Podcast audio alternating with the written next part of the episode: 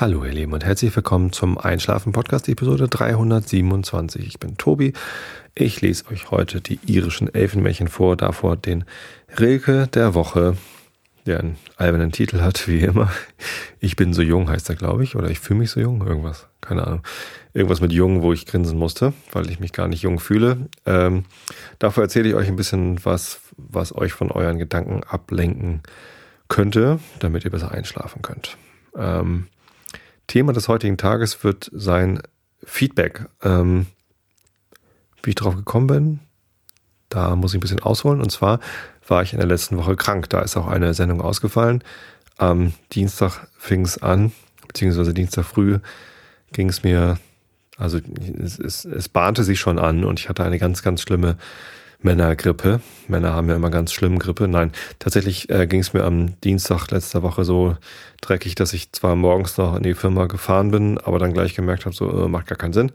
Ähm, fahre ich lieber nach Hause und gehe zum Arzt. Zum Arzt konnte ich am Dienstag gar nicht mehr, weil der nur vormittags offen hatte und ich ja eine, eine Weile brauche, bis ich zu Hause bin und der Arzt hier im Nachbardorf ist. Dann bin ich also erst am Mittwoch früh hin und er sagt hier, ja, äh, keine Lungenentzündung, äh, einfach nur eine Bronchitis, grippaler Infekt, leg dich halt ins Bett und dann wirst du irgendwann wieder gesund. Ähm, ich lag tatsächlich ziemlich flach am Dienstag, am Mittwoch, am Donnerstag, am Freitag und am Samstag auch teilweise noch, wobei ich am Samstag schon so langsam wieder auferstanden bin, also einen Tag zu früh. Die Auferstehung war ja eigentlich erst am Sonntag. Ähm, ich habe auch dann so ein bisschen blasphemische Witze über Auferstehung des Herrn durch Ibuprofen gemacht, zumindest am, am Montag, als ich dann wieder zu Schätzen aufgelegt war. Ähm, aber naja, es hatte mich halt schon ganz schön dahin gerafft. Ähm, ich hatte das dann auch auf Facebook und auf Twitter geschrieben, dass die Sendung ausfällt. Die Aufnahme vom, von letzter Woche, weil ich einfach nicht dazu in der Lage war. Ähm, und daraufhin bekam ich äh, richtig viel Feedback. Ich glaube, ähm, das waren knapp 100 Kommentare auf Facebook und etliche Replies auf Twitter, die mir äh, gute Besserung gewünscht haben und äh, alles Gute und so. Und das fühlte sich richtig, richtig gut an. Das hat sich, ja, es ging runter wie Öl. Es war so, ach, das hilft wirklich, wenn man irgendwie krank im Bett liegt und dann guckt man mal in Facebook rein und äh, sieht dann irgendwie da ganz viele Leute, die einem eine gute Besserung wünschen. Und ich habe die alle geliked, die Kommentare, weil ich wirklich, ich hoffe zumindest, dass ich alle äh, geliked habe. Verliert man auch irgendwann den Überblick, da ist auch äh, Facebook irgendwie blöd und sortiert die Kommentare anders, als man, also die sind einfach nicht chronologisch sortiert, sondern irgendwie anders und das ist irgendwie merkwürdig. Aber also, das ist, ja, das ist sehr wertvolles äh, Feedback für mich, wenn so viele Leute sich wünschen, dass ich wieder gesund werde. Und ich ähm, hatte auch nicht den Eindruck, dass die sich alle nur deshalb wünschen, dass ich wieder gesund werde, damit ich wieder Episoden aufnehmen kann, sondern das war irgendwie Anteilnahme. Ähm, und dafür wollte ich mich äh, bedanken an dieser Stelle für diese Anteilnahme. Und insgesamt ist äh, Feedback ein spannendes Thema, denn ich werde ja häufig gefragt, warum machst du das überhaupt, diesen Podcast? Und meine Antwort ist dann immer, dass mich das Feedback äh, da daran hält, hier weiterzumachen. Also Leute, die mir schreiben auf Facebook, auf Twitter, per E-Mail oder als Postkarte ähm, und mir ein paar nette Worte zukommen lassen, die mir sagen, ey, das, was ich hier tue, das ähm, ergibt den einen oder anderen Sinn. Tatsächlich schreiben mir die meisten Leute, dass sie wirklich einschlafen zum Podcast. Ähm, suchen halt auf Google oder irgendwo nach Einschlafen, finden diesen Podcast und es funktioniert. Und ähm, ja, dann schreiben sie mir, dass es funktioniert und bedanken sich dafür. Und das ist halt Feedback, was äh, mich jedes Mal wieder freut. Und äh, auch ganz egal, aus welcher Lebenslage oder welcher Motivation die Leute diesen Podcast hören, ob sie wirklich einschlafen wollen oder eine Zerstreuung suchen oder was weiß ich, sich bei der Autofahrt nicht langweilen wollen. Ähm, das, das freut mich alles. So, und da gibt's halt ähm, die unterschiedlichsten Wege, Feedback zu geben. Allein schon das, das Runterladen vom, von Episoden ist halt Feedback, das zeigt mir halt, okay, ähm, da, da interessiert sich zumindest jemand. Ähm, Und ja, ich, ich bekomme auch wirklich ähm, über, über die Maßen viel mehr, als ich brauche oder erwarte, äh, Geschenke in Form von Amazon äh, Wunschzettel. Äh, Beglückung ist gerade heute wieder was gekommen. Ähm, oder, oder Flatter-Spenden, da waren im letzten Monat auch schon wieder irgendwie ein dreistelliger Betrag. Ähm, oder Leute, die meinen Amazon-Link benutzen, um selber was einzukaufen, wo ich dann ja, was, also es ist einfach, ja, alles davon ist irgendwie Feedback, alles davon sagt mir, Tobi, das, das, was du tust, ist mir was wert, ist mir äh, einen, einen Klick wert oder ist mir einen Euro wert oder ein paar mehr. Ähm, und das, das freut mich. Und ja, ich schreibe dann auch häufig zurück. Vielen Dank äh, für das Feedback und freut mich, dass es dir was wert ist. Häufig benutze ich da die gleichen Worte, aber es ist jedes Mal, ähm, kommt das von Herzen. Also dieses, dieses Feedback, was ich von euch dafür äh, bekomme, dass ich das hier mache, das ist äh, ja wirklich, wirklich toll. Ja, auch auf, auf iTunes. Ich habe lange nicht über iTunes gesprochen. Äh, der Grund dafür ist, dass ich da nicht mehr so häufig reingucke. Am Anfang meiner Podcast-Zeit habe ich ständig geguckt, ähm, ob ich eine neue Bewertung auf iTunes habe oder nicht. Leider gibt es da keine Benachrichtigungsfunktion, sodass man eine E-Mail bekommt oder irgendwie anders äh, eine Benachrichtigung, falls da was kommt. Das heißt, ähm, falls es da dann mal einen Schwung neuer Bewertungen oder Kommentare ähm, zu diesem Podcast im iTunes Store gibt, dann, dann merke ich das halt immer nur mit Verzögerung. Und ich kann eben auch gar nicht darauf reagieren, also außer hier im Podcast. Im iTunes Store selbst kann ich nichts beantworten, was da geschrieben wird. Und das ist immer so ein so ein bisschen schade. Deswegen als Feedback-Mechanismus funktioniert das nur so halb gut. Ähm, aber auch das nehme ich natürlich gerne entgegen. Äh, vor allem, äh, wenn jemand eine 5-Sterne-Bewertung für den Podcast in iTunes, im iTunes Store abgibt, dann ähm, ist das sogar sehr wertvolles Feedback für mich, weil dadurch natürlich Aufmerksamkeit auf diesen Podcast gelenkt wird. Ne? Da gibt es ja diese Charts und die die iTunes-Charts für Podcasts, die können eigentlich gar nichts anderes nehmen als äh, neue Abonnements und Bewertungen, die da reinkommen, weil Downloads können die gar nicht sehen, das kriegen die halt gar nicht mit. Ähm, insofern, und deswegen frage ich mich auch immer, wie die das schaffen, diese Episodencharts zu berechnen. Das geht ja nur über Leute, die tatsächlich den iTunes Store benutzen, um dort dann auf Play zu drücken bei einer Episode und sich dort den Podcast anzuhören. Und ich weiß gar nicht, wie viele das tun. Ich glaube, das Weiß ich gar nicht. In iTunes. Hm. Na, wer weiß das schon. Ähm, aber ja, das ist so ein bisschen, bisschen Hokuspokus mit den, mit den Bewertungen äh, und mit den Charts. Aber wenn da Sachen passieren und ganz viele Leute Bewertungen schreiben, dann landet ein Podcast schnell oben in den Charts. Und äh, das ist natürlich praktisch, weil man dann eher dort gesehen wird, als wenn man nicht oben in den Charts ist. Und ja, Leute, die mir Bewertungen auf iTunes schreiben, da denke ich dann immer, dass die mich auch genau in dieser Art und Weise unterstützen wollen, dass sie mir da halt Aufmerksamkeit zukommen lassen wollen und vielleicht nicht, nicht direkt Feedback im Sinne von, die, das ist für dich, bitte liest das. Na, ähm, wie auch immer. Zumindest ähm, ist das Feedback größtenteils im Sinne von, von Lob und Dank von euch an mich. Das ist toll. Äh, Feedback im Sinne von Kritik und Rückkopplung, ähm, im Sinne von, ähm, ich sag dir was, wie du auf mich wirkst oder was ich an dir beobachtet habe, damit du daran wachsen kannst. Ähm, das bekomme ich recht wenig von euch. Äh, ist übrigens auch in Ordnung. nicht, dass ich mich dafür gar nicht interessiere. Ähm, aber ich habe mir das am Anfang sehr viel gewünscht, dass ich Feedback bekomme im Sinne von Kritik und Anregung, ähm, damit ich noch ja, lernen kann, wie ich es noch besser machen kann und so. Und im Prinzip bin ich da als Mensch auch ähm, äh, immer sehr dran interessiert. Äh, allerdings ist es mittlerweile so, dass dieser Podcast ein so festes Format hat und ähm, ich stehe damit irgendwie ziemlich sicher auf meinen Füßen, dass ich äh, Kritik im Sinne von, der labert ja immer nur Quatsch oder der schmatzt irgendwie zu in sein Mikrofon und so. Ähm, das stimmt alles ähm, und das ist auch berechtigte Kritik und es gibt auch dann sinnvolle Hinweise wie, man könnte ja mal, man sollte ja mal äh, und so weiter und so fort.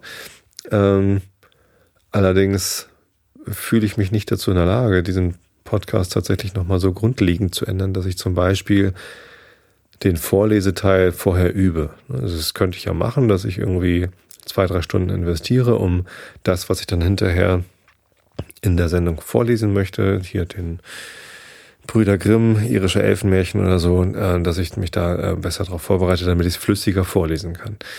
Ähm, Mache ich aber nicht. Also diese zwei Stunden habe ich nicht. Dann würde ich halt zwei Episoden weniger aufnehmen können und nur noch eine Episode pro Monat produzieren können. Ähm, damit ich da eine höhere Qualität erreichen kann. Das möchte ich aber nicht, sondern ich möchte gerne mal mindestens diesen wöchentlichen Rhythmus eigentlich beibehalten. Also da müsste schon, weiß ich nicht. Ich habe letztens überlegt, ob ich vielleicht auf einen zweiwöchigen Rhythmus schwenke, ähm, damit ich nicht mehr diese zwei Podcasts an einem Abend aufnehmen muss, so wie ich das im Moment mache mit Realitätsabgleich und anschließend Einschlafen Podcast. Das ist sehr anstrengend für mich. Ähm, und beides ist halt sehr eingepfercht irgendwie mit einem, mit einem ganz harten Zeitfenster. Und für, für beides hätte ich gerne manchmal mehr Zeit.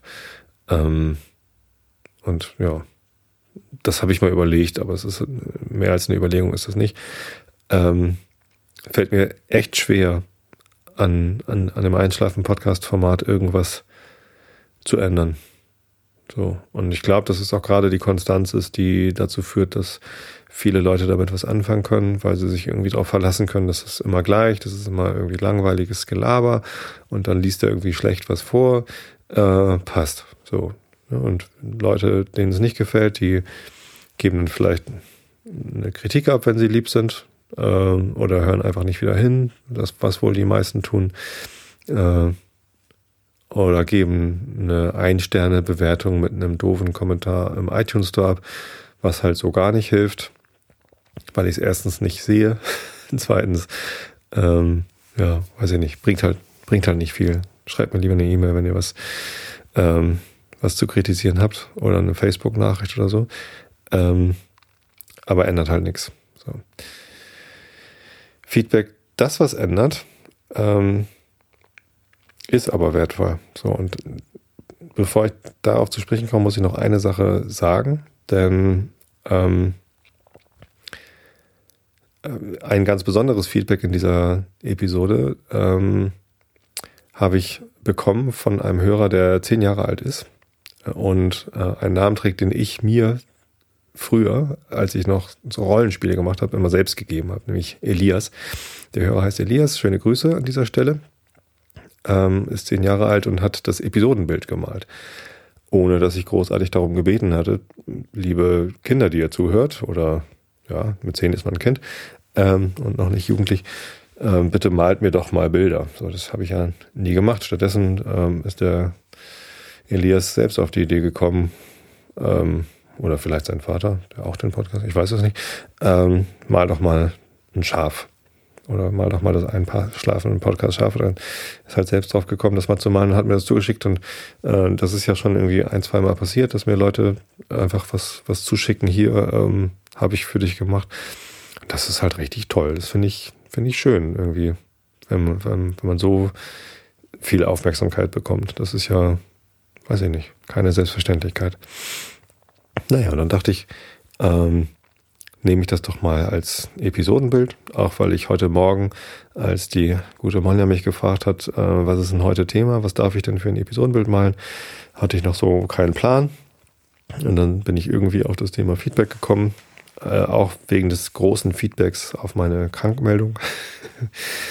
ähm, und habe dann gedacht, ach, das nimmst du mal. Und dann habe ich das den beiden geschrieben, dem Elias und seinem Vater, und äh, auch um dort Feedback zu geben. Hier übrigens, ich habe mich über das Bild gefreut und vielen Dank und das nehme ich jetzt als Episodenbild und dann kam auch gleich eine Mail zurück, ja, äh, das, das Feedback zum Feedback zum Feedback ist angekommen und äh, Elias hat sich ganz so gefreut. Ähm, ja, ich, Feedback ist eine Rückkopplung, die einem was spiegelt und ich finde es total angemessen, ähm, positive Sachen zu spiegeln. Feedback muss nicht immer Kritik heißen äh, und was verändern wollen. Feedback kann auch einfach mal ein, ein Dank sein und das, das finde ich gut. Ja, schönen Dank an Elias für das Episodenbild. Genauso wie ich beständig und immer wieder in höchstem Maße dankbar bin an alle anderen, die hier was beitragen, die Monja mit ihren vielen, vielen Episodenbildern und Erik und die Shownote-Schreiber, Tagamemnon und Mo und wie sie alle heißen. Ähm, ich weiß gar nicht, wer jetzt gerade dran sitzt. Tagamemnon habe ich eben schon im Chat gesehen. Ähm, aber meistens wird dann ja sogar zu zweit geschrieben und keine Ahnung was. Da bin ich immer sehr dankbar. Ähm, und das ist halt so eine, ja, auch, auch eine Feedback-Geschichte, glaube ich. Ne? Wenn, wenn ich da nie was zu sagen würde und nie Dank äußern würde, ähm, wird das wahrscheinlich auch nicht lange vorhalten mit, mit dieser, ja, mit diesem Beitragen. Ja. Ähm, allerdings ist Feedback im Sinne von ähm, Kritik äußern, im Sinne von ähm, ja, Beobachtungen teilen, um eine Veränderung zu bezeugen, äh, äh, be, bewirken, äh, auch eine äußerst wertvolle Sache. Und ähm, wollte ich noch kurz erzählen, wie, wie spät ist es eigentlich? Oh, bin schon wieder ganz schön lange am Labern. Na egal. Ähm, ja, das habe ich mal äh, systematisch gelernt, Feedback geben. Das ist gar nicht so ungewöhnlich. Äh, das lernen viele Leute. Es gibt auch viele Leute, die das lehren und das ist auch eine, eine eigene Coaching-Industrie mittlerweile. Andererseits steht auch im Wikipedia-Artikel zum Thema äh, Feedback. Welches, welcher Artikel war das nochmal? Ich glaube, der Artikel über aktives Zuhören, den ich heute dann mal zufällig aufgeschlagen hatte. Da bin ich auch irgendwie was zum Thema ja, Feedback geben. Naja, zumindest gibt es da eine relativ ein paar, paar einfache Regeln, wie man Feedback geben sollte und auch wie man Feedback empfangen sollte, äh, mit denen man diesen Mechanismus des Feedbackgebens deutlich erfolgreicher gestalten kann, als wenn man sich an diese Regeln nicht hält. Und als ich noch bei Comedia gearbeitet habe, bei meiner ersten Firma, da hat unser damaliger Chef, der Sören, der hat irgendwie mal so ein, so ein Coaching mitgemacht für Führungskräfte und da auch was über Feedback gelernt und ähm, den Coach, den fand er so toll, dass er den für die ganze Firma reingeholt hat. Und das war auch tatsächlich ähm, teilweise sehr gut, was der uns gezeigt hat. Äh, teilweise war es auch sehr merkwürdig, auch wie die Sache eingeführt worden ist, aber äh, geschenkt. Ähm, ich erinnere mich immer noch ganz gerne zurück an äh, diese ja, Feedback-Mechanismen, die wir damals gelernt haben. Und ähm, da halte ich mich auch, versuche mich auch heute noch dran zu halten. Und so ganz wichtige Feedback-Regeln, die, die mir immer äh, noch wichtig sind, ist, dass man äh, Feedback anbieten kann, aber niemals aufzwingen sollte, denn äh, am wirkungsvollsten und am sinnvollsten ist Feedback, äh, wenn es gewünscht ist. Wenn Feedback unerwünscht ist, dann äh, wirkt es halt auch nicht, dann kann es eher eine Belastung sein äh, für alle Beteiligten und für die Situation. Ähm, also erstmal klären, ob das überhaupt erwünscht ist, das Feedback. Dann sollte Feedback immer auf Beobachtungen basieren ähm, und auch auf konkrete Beobachtungen. Also nicht äh, solche, solche Sachen sagen wie, ähm, äh, du willst mir immer zu nahe treten. Ne, da sind schon äh, etliche Fehler drin in, in diesem Feedback. Ähm, erstens eine Unterstellung, eine Absichtsunterstellung, die kann man ja nicht beobachten, was denn der andere will. Äh, dann dieses immer ist ein Problem, weil das eine Generalisierung ist und sich der Feedback-Empfänger ähm, vielleicht gar nicht vorstellen kann, welche Situation jetzt konkret gemeint ist oder welche Situationen können ja durchaus mehrere sein. Es kann ja, kann ja durchaus häufig auftreten, aber wenn man keine konkrete Situation äh, benennen kann, dann, ja, dann hilft es halt einfach nicht. Ähm, viel besser wäre, ähm, ja, ich habe beobachtet, dass du gestern und vorgestern und vorvorgestern übrigens äh, an der Kaffeemaschine äh, so dicht an mich herankommst, dass unsere Arme sich berühren, obwohl eigentlich genügend Platz wäre, dass das, ähm, dass das gar nicht not notwendig wäre. So, und wenn ich dann einen Schritt zur Seite mache, kommst du hinterher oder irgendwie so. Ähm, das sind halt konkrete Situationen, wo man eine Beobachtung äh, widerspiegelt. Und man darf auch gerne sagen, was für Gefühle, Emotionen, Wahrnehmung das in einem selbst ausgelöst hat. Ne? Also ich fühle mich unwohl, wenn du mir so nahe kommst oder ich äh, ähm, empfinde das und das. Das kann man durchaus im, im Feedback bringen. Man darf nur halt nicht äh, unterstellen, was der andere wohl für Absichten gehabt hat oder was der andere empfindet. Ähm, ganz, ganz wichtig bei Feedback finde ich, dass es äh, persönlich ist. Äh, persönlich bedeutet nämlich, äh, äh, man sagt immer, man sollte nicht persönlich werden. doch bei Feedback soll man das eben schon. Denn wenn man verallgemeinert, so wie ich das jetzt gerade tue, wenn man verallgemeinert, fühlt sich der Feedback-Empfänger gar nicht angesprochen, sondern man soll sagen, du verallgemeinerst. Ich verallgemeinere, du. Man, man muss ihn ansprechen. Das geht halt um Personen. Also muss man auch persönlich werden und äh, die Person benennen. Das heißt nicht, dass man unsachlich werden muss, sondern äh, man kann bei Feedback persönlich und sachlich gleichzeitig sein. Und das sollte man auf jeden Fall versuchen. Tja, äh, was man durchaus anbieten kann, in Anschluss an eine Beobachtung und äh, Darstellung der eigenen Empfindung, ist eine Deutung. Ähm, das hat, haben wir zumindest damals so gelernt, dass man dann sagen kann, ich, ich hätte eine Deutung, wenn du sie hören möchtest. Äh, ich habe das noch nie beobachtet, dass irgendwer dann gesagt hat, nein, ich will deine Deutung nicht hören, bleib mir bloß weg. Sondern aus Höflichkeit sagt man dann, ja, wenn du eine Deutung hast, bitte sag sie mir. Ähm, und das hilft dann schon mal, weil man wenigstens das äh, ausgesprochen hat, dass es eine, eine Deutung ist. Äh, insofern halt keine Darstellung der Wahrheit, sondern eine, ne, das ist offensichtlich eine Unterstellung. Ähm, und das ist schon mal ganz gut, aber eigentlich kann man die auch weglassen. Eigentlich reicht es, wenn man eine Beobachtung äh, widerspiegelt und das eigene Gefühl davon. Ja. Was ich übrigens gar nicht mag, sind diese Feedback-Burger oder Sandwiches, dass man irgendwie erst ein positives Feedback sagt oder ein Lob oder ein Dank und dann eine Kritik und dann danach nochmal wieder ein Lob. Ne? So die, die Kritik einpacken in zwei äh, positive Sachen und dann ist es halt ein Sandwich. Ähm, das finde ich total überflüssig. Also entweder man ist sich einig, dass man sich gerade Feedback gibt oder dass der eine dem anderen Feedback gibt, was eben dann auch einen, äh, einen, ja, eine Kritik sein kann und einen Änderungswunsch impliziert, dann kann man das auch einfach aussprechen.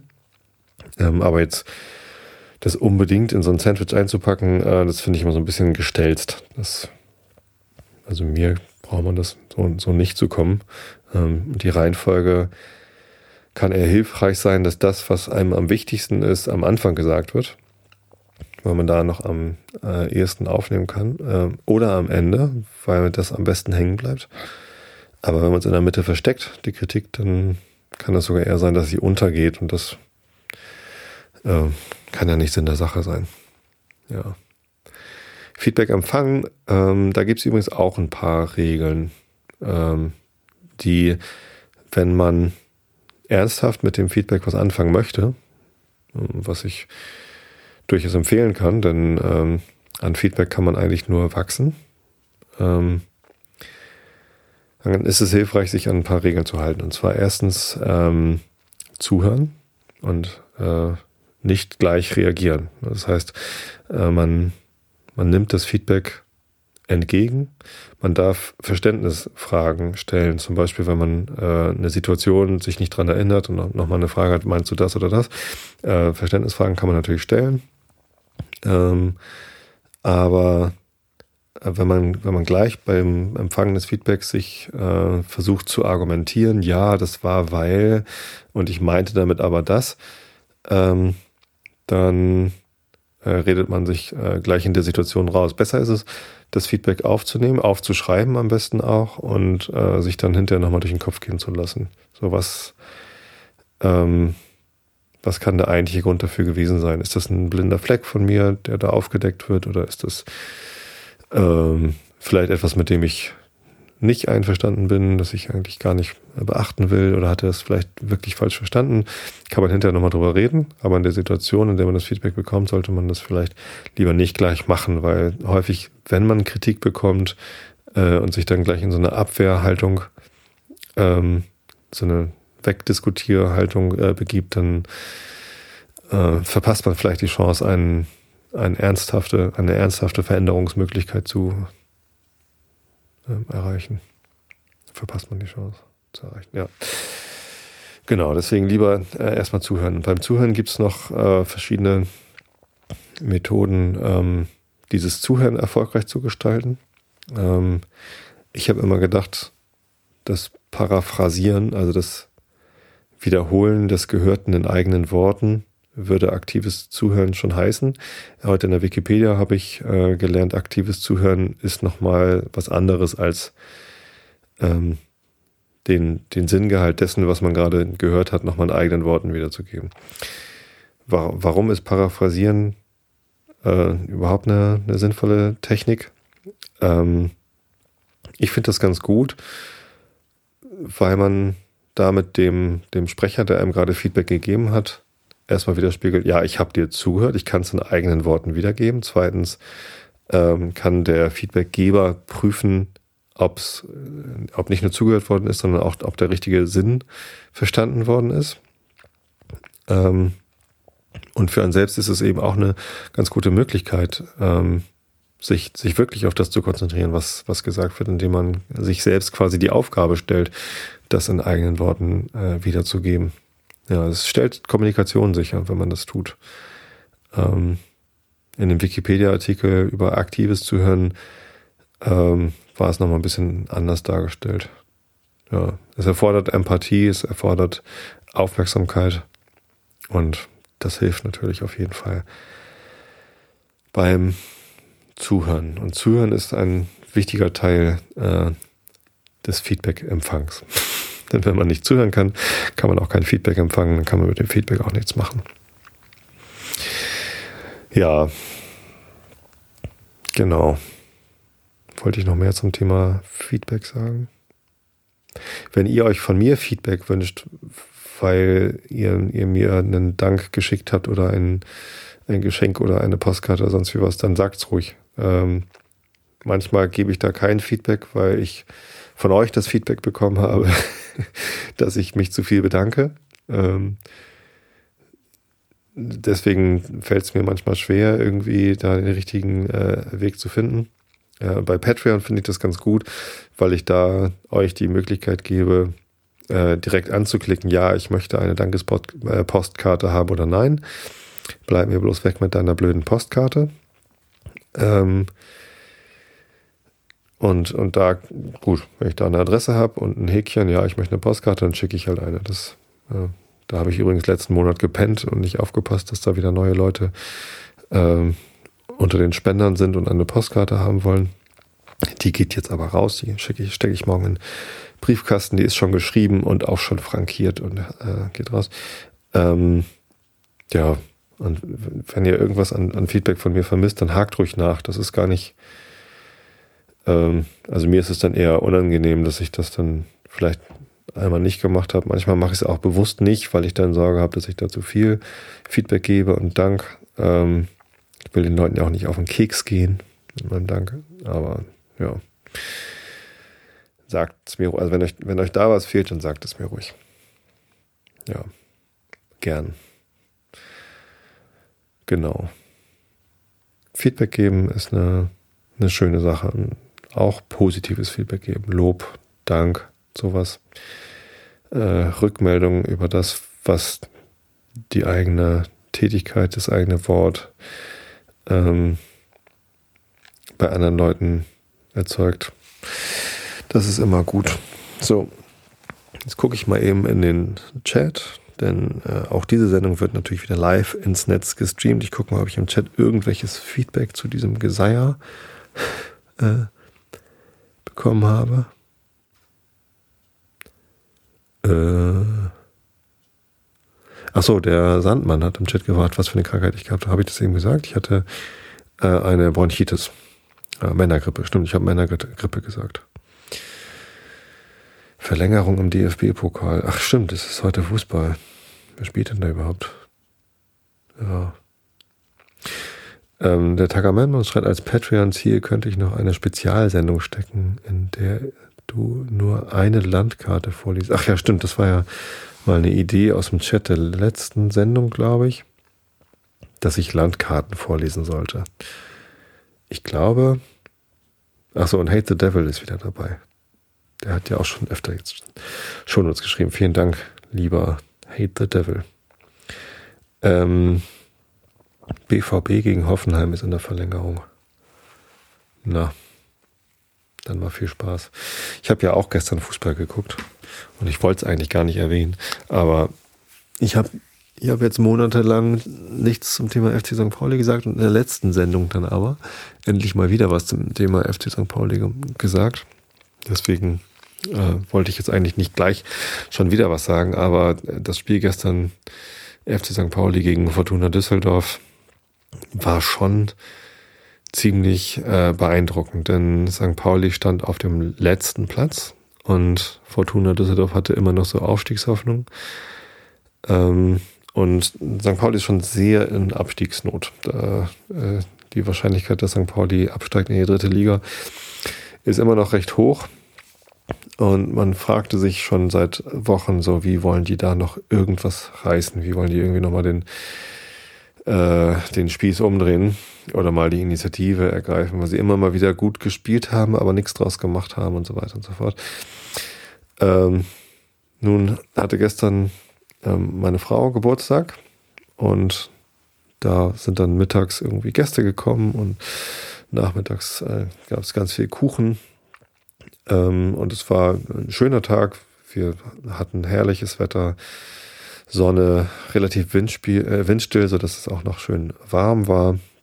Und ähm, ja, trotzdem ist es natürlich dann äh, viel Arbeit. Ich, ich war gerade erst wieder gesund geworden.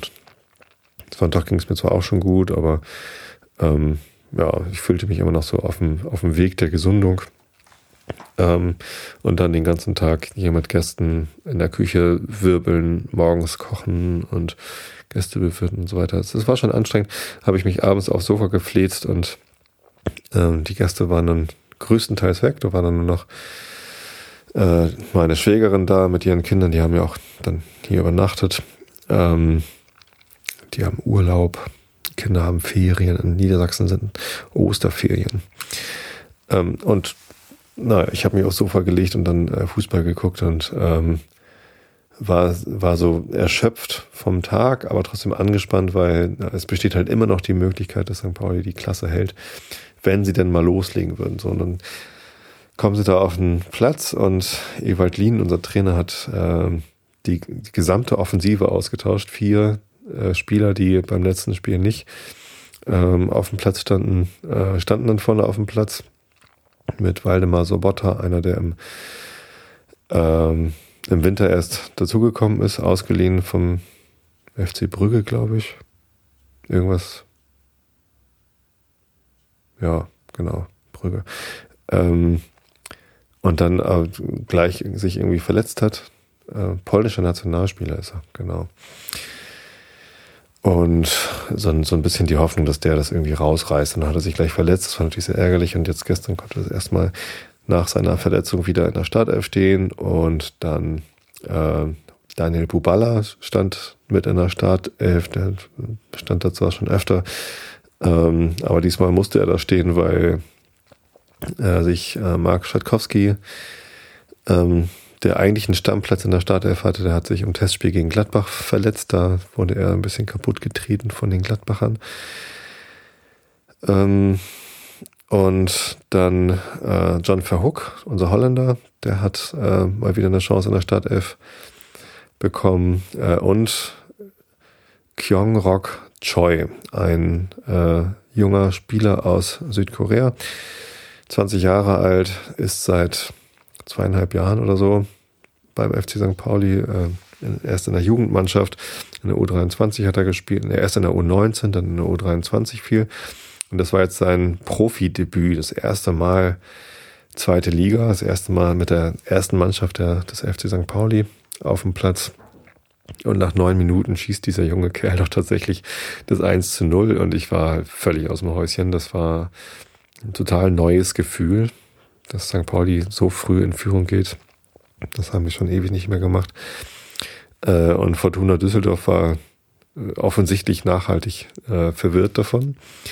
Und so aus dem Konzept, dass sie keine sechs Minuten später einen bösen Patzer in der Abwehr hatten und einen Abwehrspieler, Jonathan Tarr oder Jonathan Tarr, der ausgeliehen ist an Fortuna Düsseldorf vom HSV und vorher sogar noch gesagt hat, das ist wie ein kleines Derby, als eigentlicher HSV-Spieler gegen St. Pauli zu spielen. Der hat dem, dem Torwart, dem Herrn Rensing, äh, den Ball aus den Fingern quasi ge, geschlagen. Er hatte ihn schon so ähm, eine kleine Slapstick-Einlage, ein Missgeschick sozusagen und Widerstand. Kyongrok Choi richtig und hat dann abgestaubt, sodass er irgendwie eine Viertelstunde äh, Profi-Spielzeit brauchte, um zwei Tore zu machen. Ich glaube, einen viel besseren Einstand kann man kaum haben. Ähm, ja, und dann war das Spiel schon fast gelaufen. Also Fortuna Düsseldorf hat dann irgendwie gar nichts mehr auf die Reihe gekriegt und St. Pauli hat aufgespielt wie die jungen Götter und auf einmal war wieder Hoffnung da. Äh, kam sogar noch ein 3 zu 0 vor der Pause durch äh, das war das Tor von Sobotta, glaube ich. Ja. Äh, und da sah es schon so aus, als wären, ähm, wären die Düsseldorfer gar nicht mehr da. Schöne Flanke von Bubala, abgelegt, Kopfball äh, von Verhook, ähm, direkt äh, in, die, in die Mitte vor dem Tor stand dann, und da stand dann nur noch der Sobotta und hat ihn dann reingemacht. Und in der zweiten Hälfte hat dann auch noch Bubala getroffen. Und ihr merkt schon, ich, die ganzen Namen, die ich jetzt gerade genannt habe, das waren alles die vier Leute, die äh, Ewald Lien jetzt neu aufgestellt hat. Und es hat irgendwie fantastisch funktioniert. Die anderen, die auch noch mit auf dem Platz waren, die haben aber auch ein super Spiel gemacht. Dennis Daube zum Beispiel hat die Vorlage zum 1 zu 0 gemacht. Choi hat übrigens noch die Vorlage zum 4 zu 0 gemacht, also zwei Tore und eine Vorlage. Ja, ähm, da kann man einfach mal glücklich sein nach so einem Abend. Ich meine, jetzt ist St. Pauli auf dem 16. Platz und nur ein Punkt, glaube ich, vor dem 18. Also es ist alles noch extrem eng beieinander. 1860 München ist auch noch irgendwie dicht dabei. Ähm, und es sind so vier Mannschaften, die, glaube ich, die letzten drei Plätze unter sich ausmachen, dass irgendwie Kräuter Fürth auch nochmal absackt und äh, das sind fünf Mannschaften werden, die den Abstieg unter sich ausmachen, glaube ich fast gar nicht mehr. Ähm, und es ist immer noch sehr kritisch. Also St. Pauli ist immer noch in großer Abstiegsgefahr.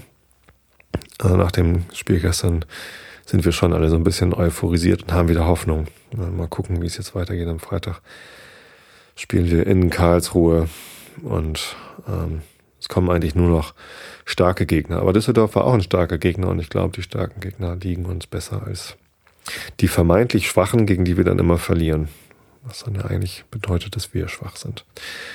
Ja, war eine ver verkorkste Saison und es gilt immer noch, wenn St. Pauli absteigt, dann haben wir das auch verdient.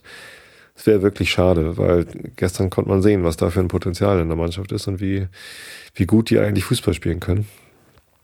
Ähm, perfekt war das natürlich alles nicht und äh, war natürlich auch sehr günstig, dass St. Pauli so schnell in Führung gegangen ist und Düsseldorf dann völlig von der Rolle war. Also viel Gegenwehr war dann einfach nicht mehr zu spüren. spüren. Ähm, aber ja, naja, wir werden sehen, was da noch passiert. Jetzt habe ich doch wieder über Fußball gesprochen, dabei wollte ich das doch eigentlich gar nicht. Ähm, gut, dann lese ich euch jetzt den Rilke der Woche vor. Genau, der Chat, der Sandmann sagt auch schon genug zum Thema Fußball. Oh, Sandmann ist Darmstadt-Fan. Ja, die legen ja auch ganz gut los gerade. Ähm, ob die allerdings aufsteigen, keine Ahnung. Ich bin so jung, so heißt der Rege der Woche. Und den lese ich euch jetzt vor. Ich bin so jung. Ich möchte jedem Klange, der mir vorüberrauscht, mich schaudernd schenken und willig in des Windes lieben Zwange, wie windendes über dem Garten gange, will meine Sehnsucht ihre Ranken schwenken, und jeder Rüstung bar will ich mich brüsten, solange ich fühle, wie die Brust sich breitet, denn es ist Zeit, sich reisig auszurüsten, wenn aus der frühen Kühle dieser Küsten der Tag mich in die Binnenlande leitet. Reisig ist übrigens klein geschrieben und äh, anscheinend ein Adverb in diesem Fall. Ich weiß aber nicht, was es bedeutet, sich reisig auszurüsten. Für, für eine Reise? Reise reiseartig? Oder ähm, hat es was mit, mit reisig zu tun und Binsen? ich weiß es nicht. Keine Ahnung. Der Rilke, der alte Knalli. Na egal. Der nächste Rilke der Woche heißt übrigens, ich will ein Garten sein. Ja. Dann sei ein Garten, lieber Herr Rilke. Ich bin der Tobi und kein Garten und ich lese euch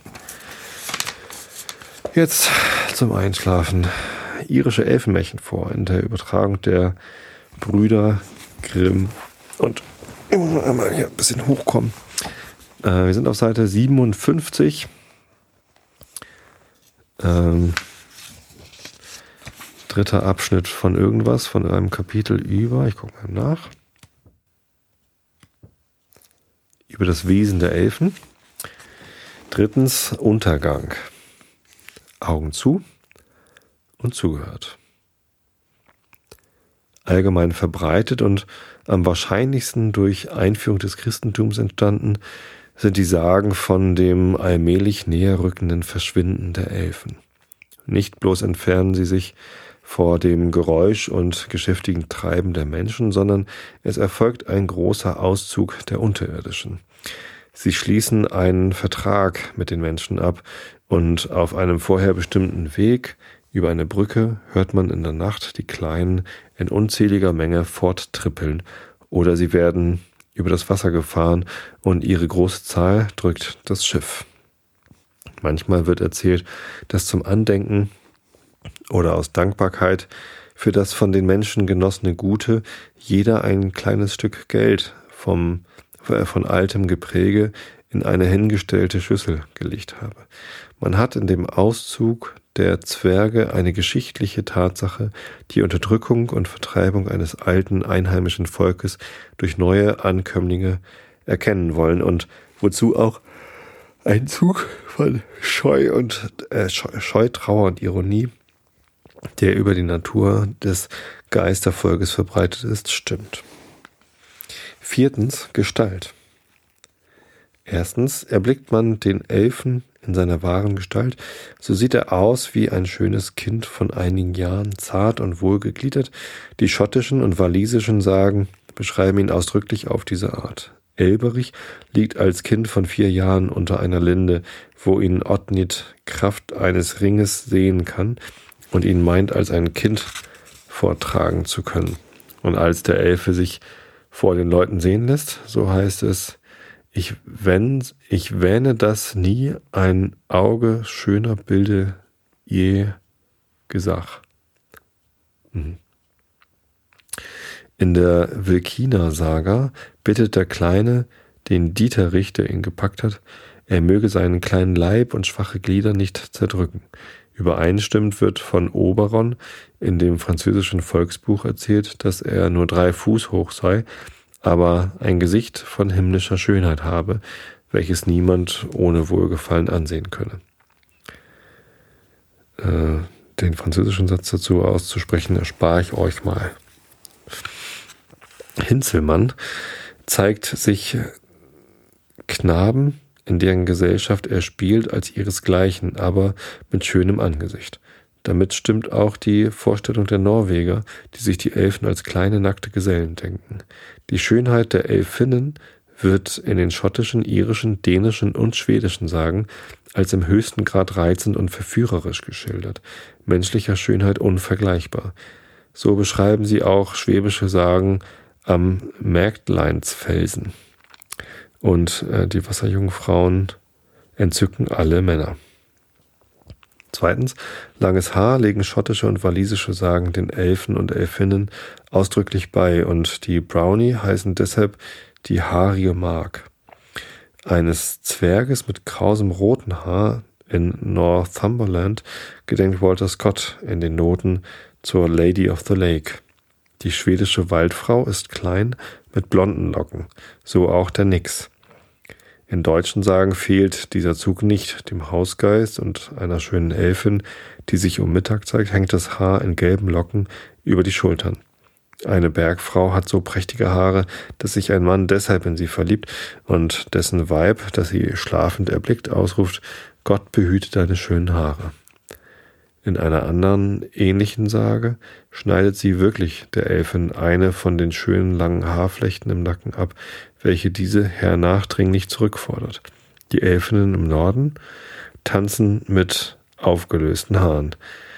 Auf das Kämmen der langen Haare scheinen sie besondere Sorge zu verwenden. Frau Holle oder Hulda, die ohne Zweifel zu ihnen gehört, Huldevolk heißen auf den Färöer noch jetzt die Elfen und Huldra, die Elfinnen in Norwegen, lässt sich gern ihre Haare auskämmen. Die Wasserelfen erblickt man bei diesem Geschäft und Waldron erzählt von einem Wechselbalg, der, wenn man ihn allein gelassen hatte, bei der Zurückkunft ohne Zweifel von den Seinigen auf das sorgfältigste gekämmt war. Drittens, aus der Vermischung der himmlischen und irdischen Elfen erklärt sich, warum in den Sagen diese Geister zugleich schön und jugendlich und alt und hässlich geschildert werden. Der Zwerg hat ebenfalls Kind, Kindesgestalt, aber ist alt und hässlich, langnasig, von dunkler, wie vorhin erwähnt ist, blau-grauer oder erdbrauner Farbe, weil ihn das Licht nicht bestrahlt, hat er das Gesicht eines Toten. Daher sagte auch in der Edda der Gott zu dem Zwerg, wie bist du so fahl an der Nase, warst du in nächtlichem Dunkel bei einer Leiche. Dabei ist er missgeschaffen, dem Oberen wird mit Unrecht ein Höcker zugeschrieben. Er gehört einem schwarzen Elfen. Elberich zeigt, wie nah den Sagen die Verwechslung lag. Während er im Ordnit ein, äh, als ein schönes Kind beschrieben ist, erscheint er in den Nibelungen als ein alter, bärtiger Mann und seines Alters gedenkt das Kind auch am Ordnet. Ich, ich trage auf meinen Rücken mit dann bla blibla viereinhalb hundert Jahr. Ganz wie in dem deutschen Kindermärchen der elfische Wechselberg ausruft, nun bin ich so alt wie der Westerwald womit man die entsprechende Stelle in dem irischen und dänischen vergleichen kann.